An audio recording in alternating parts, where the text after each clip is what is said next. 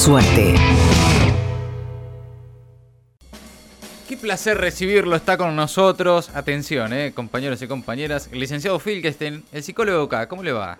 Hola, ¿cómo estás? Matías Colombati, un placer volver a estar aquí de vuelta Igual- para hacerte bueno. compañía. Gracias ¿no? por venir. sí. No, por favor, por favor, gracias a ustedes por recibirme nuevamente. ¿En qué anda? Y por pedí venir especialmente. Yo normalmente vengo los lunes, pero realmente estamos en un momento de surrealismo tremendo, ¿no? No, no, no damos más, porque es realmente muy cansador todo lo que, todo lo que está pasando. Así que dici- nos pusimos en contacto con los compañeros de Marta Abierta y dijimos, tenemos que amar- armar Sí. Un mega seminario ante el nivel de discusión política que estamos teniendo. Un mega seminario. Sí, ¿Qué sería el, eso? el mega seminario se llama Operaciones y Debates. Operaciones y debates. ¿Cómo sí. se hace para discutir con alguien que tiene una pelota en la mano y dice que es un cubo? sí, es verdad. Claro. Porque es realmente desesperante lo que estamos viviendo. Ya no se trata solo de, de operaciones, ¿no? Porque Sí. las operaciones antes eran... eh, eh, hace rato que hay operaciones de prensa. Ah, digamos. toda la vida. Desde, sí, pero bueno, digamos que, que desde, el- desde que se armó la guerra mediática, 2007, Ah, sí, claro. estamos acostumbrados a Sí, las operaciones. Pero ¿qué y pasa? algunas muy fuertes han Sí, sido, ¿no? sí, ¿Se pero bueno, pero. ¿qué pasaba con las operaciones ¿Qué antes? pasaba? Ah, eh, Clarín, no sé, sacaba una tapa, Nilda Garré y Máximo tienen cuentas en el exterior, lleva un papel que lo desmiente y no es que publican una desmentida en la tapa, pero ya pasan a otro tema, ya pasaban a otro tema, digamos, Claro, claro. decían, bueno, no sé, lo- los sauces o tesoros, no sé qué, Sí, bueno, sí. iban derivando para otras cosas, Sí. pero, pero, por lo menos abandonaban ese tema, pero ahora no. Ahora te dirían, pero yo no sé si ese papel es real, o Ah, que el Banco claro. de Panamá que emitió SCA, o Claro. alguna cosa que les permita seguir sosteniendo lo que ya está desmentido. El problema no es la fake news o la, o la acusación. El problema es que persisten. Claro, claro.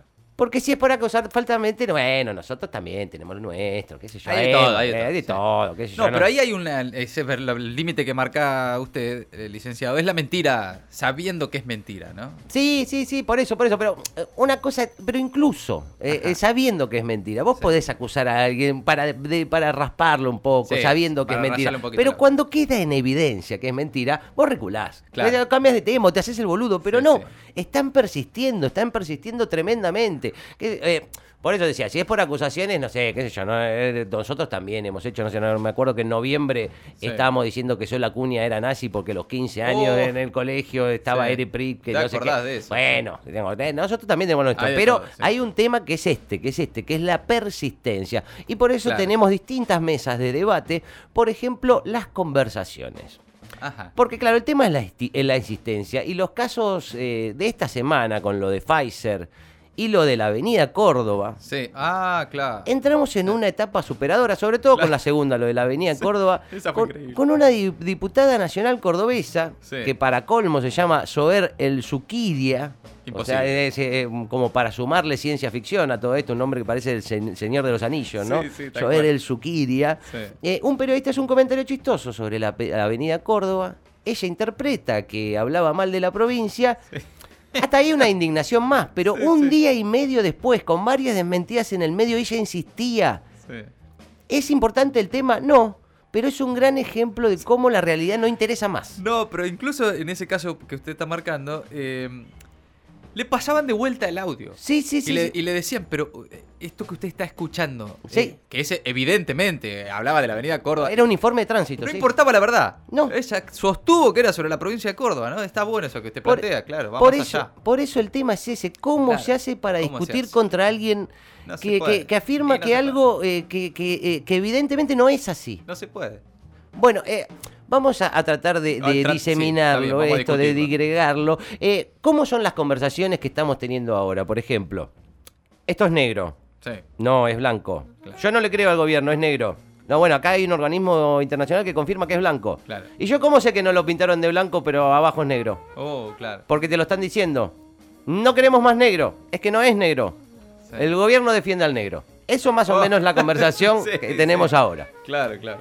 Eh, hay algunas alternativas que, a- que abordar ante esta conversación, alternativas que no. Para mí es, esto es negro, no es blanco. Yo no le creo al gobierno, es negro. Forro, gorilas y payo, vos y todos los que dicen que es negro hay que matarlos.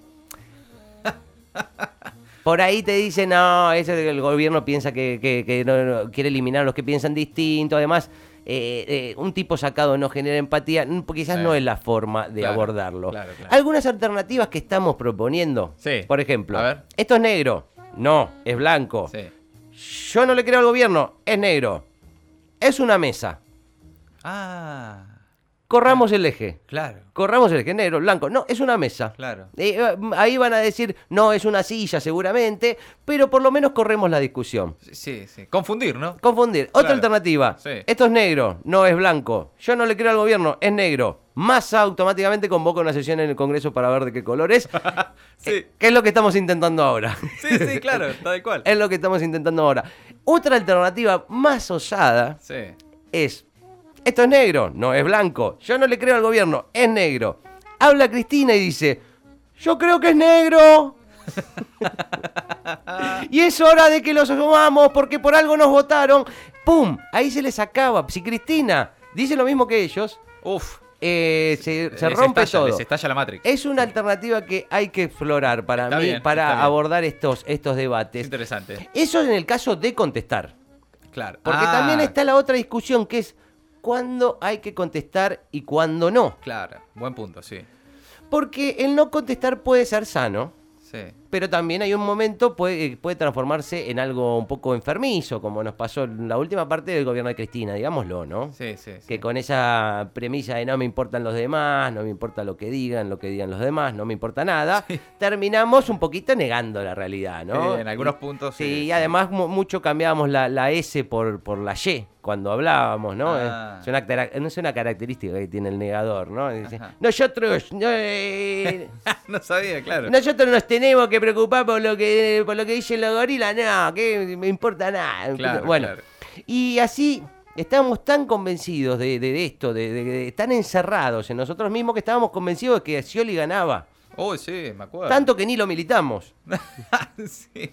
Y después de la primera vuelta salimos todos desesperados, diciendo, no, el balotaje, el balotaje. Porque no podríamos creer, porque ¿cómo puede ser que vamos a perder si yo hablaba con gente que estaba todo bien y que iba a votar a Sí, Scioli? claro, es verdad. Porque también estábamos un poquito encerrados. Es cierto. Claro, porque no hablabas con los otros, ¿no? Claro, claro. Entonces, ¿qué hay que tener en cuenta para contestar?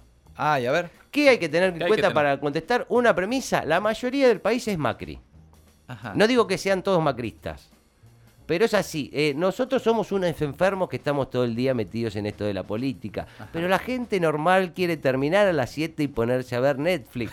sí, sí. La gente más ahora se quiere escapar Claro, de la realidad raudamente, no quiere estar embarrado hasta acá Ah, claro. de tapas de Clarín, ni de La Nación, ni de Página 12, ni del Destape. Sobre todo si no sos el presidente. ¿no? Claro, claro. Mucha gente, como veníamos diciendo últimamente, ¿no? No conoce a Van der Koy o a Roa. Sí, claro. Por eso, si tenés que explicar qué estás respondiendo, pareciera que no conviene contestar. O sea, si lo primero Ajá. que tenés que hacer es explicar qué estás respondiendo y de dónde viene y de... O si es una cosa que está instalada, por ahí sí. Pero si Claro. tenés que explicar qué estás contestando... mm, mm, Es- Está bien, está bien, entiendo. Igualmente a todos nos pasa que estamos en grupos con determinada gente y alguien que no es, no es eh, macrista, digamos, Sí. un apolítico, entre comillas, tira alguna contra el gobierno de la que dicen los medios. Eso es verdad, eso genera un poco de duda. Ajá. Entonces dice, no, entonces sí está permeando, tenemos que rebatir todo lo que dicen los medios, pero no tampoco es que eso es representativo de todos los que son apolíticos. Es tal cual, sí, Sí. tal cual. ¿Eh? Entiendo. Eh, pero para muchos salir a contestar eh, a editorialistas o algún personaje de la oposición es como porque para mí que me digan que el otro día estaba Inti, mi hijo, hablando de eso, Sí. es tremendo lo que está pasando con Paulo Londra, María Becerra y Obi on the drums.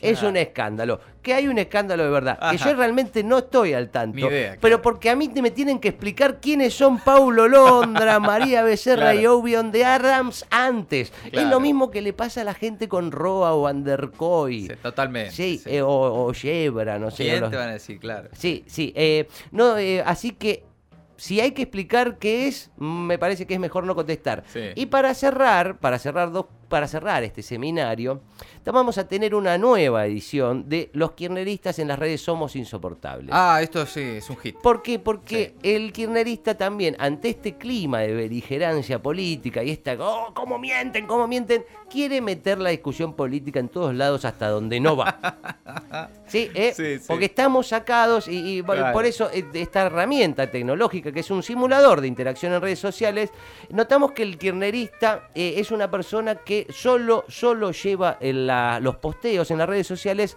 hacia el kirnerismo.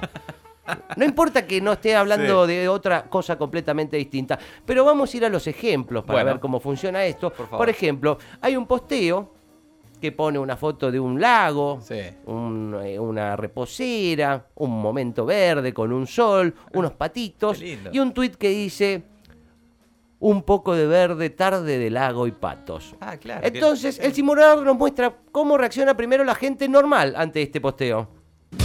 ¡Ay, qué lindo! Uy, qué envidia, la verdad. Besos, aprovecha el día. Un poco de verde, la- Claro. lago y patos. Sí, y la sí. gente le festeja, pasala bien, qué lindo, aire libre. Pero el kirnerista, ¿cómo reacciona ante esto mismo? ¿Cómo? Así. Estás como Macri, que no laburás vos. ¿Cómo hizo mierda al país ese hijo de puta? Yo a los patos no los puedo ver por culpa de Pato Burrich. Esa señora arruinó al país.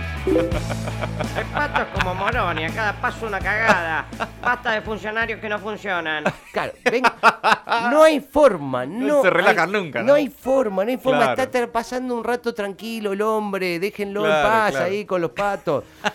Pero bueno, eh, mm, todo pasa a ser político. Vamos a ir a otro ejemplo, por ejemplo, algo un poco más duro. Sí. Un- alguien postea, operan a mi vieja, deseenle suerte. Oh, claro. ¿Cómo reacciona la gente normal? Sí, Así. deseando suerte. Vamos, fuerza, amigo. Eso. Te deseo lo mejor. Claro. Desde acá te envío energías. Claro. A vos y a tu mamá. Sí, está perfecto, bien, lógico, perfecto. Van a, van a operar a la mamá. razonable, sí. Reacciones normales. Sí, ¿Cómo sí. reacciona un kirnerista ante esto? Van a operar a mi mamá, deseenle suerte. Ay, a ver.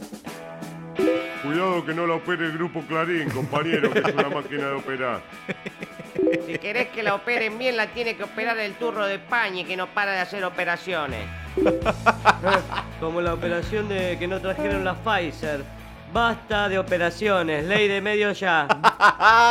No tiene nada que ver, eh, le van a operar ver. a la señora madre, no tiene que ver con la ley de medios, amigo. sí, Eh, sí. Es realmente desesperante. Y ven cómo incluso metemos esas discusiones que nosotros estamos inmiscuidos y enredados en eso, en lugares donde no van y la ponemos en, en el tapete también. verdad, sí, sí, Y un último ejemplo para que se termine de comprender, por ejemplo, un posteo, una foto de una torta de cumpleaños. A ver. Esta es la torta de mi cumpleaños. Bien, ¿Cómo nada. reacciona la gente normal? Así.